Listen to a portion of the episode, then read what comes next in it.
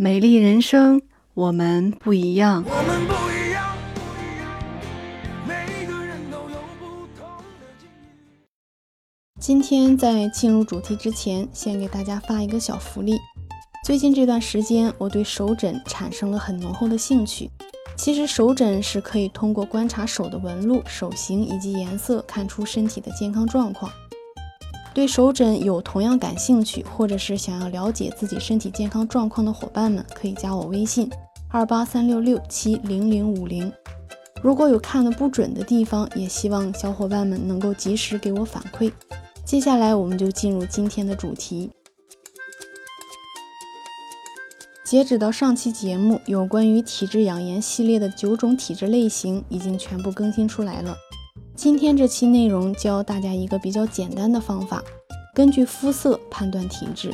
由于方法太简单，可能最终的结果会有些偏差。想要准确的知道自己属于哪种体质，大家也可以加我微信。人体内有什么变化都会反映在脸上。所以也可以看脸色来判断出大概情况。脸色发黄大多是脾胃虚弱，因为脾胃功能健运，则气血旺盛，皮肤柔润。脾胃虚弱不能够很好的去消化食物，气血生化不足，面色就会发黄或者是苍白无光泽。这种体质是属于痰湿质。脸色发白大多是由于气虚或者是阳虚。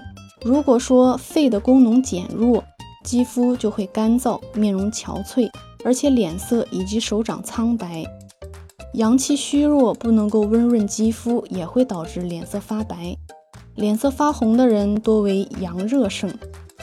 红色在中医五行当中属火，所以体内火气旺盛，就会表现为面色潮红。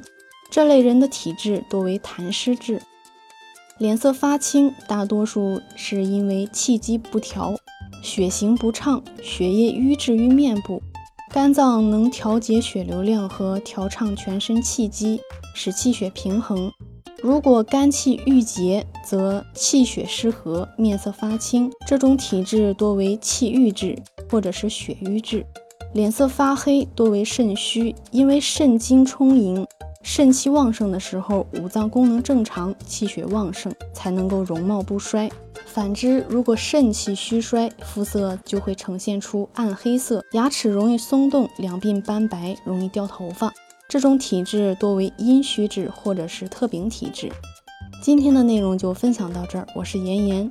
如果您喜欢我的节目，可以关注订阅，能够及时收听更多最新节目。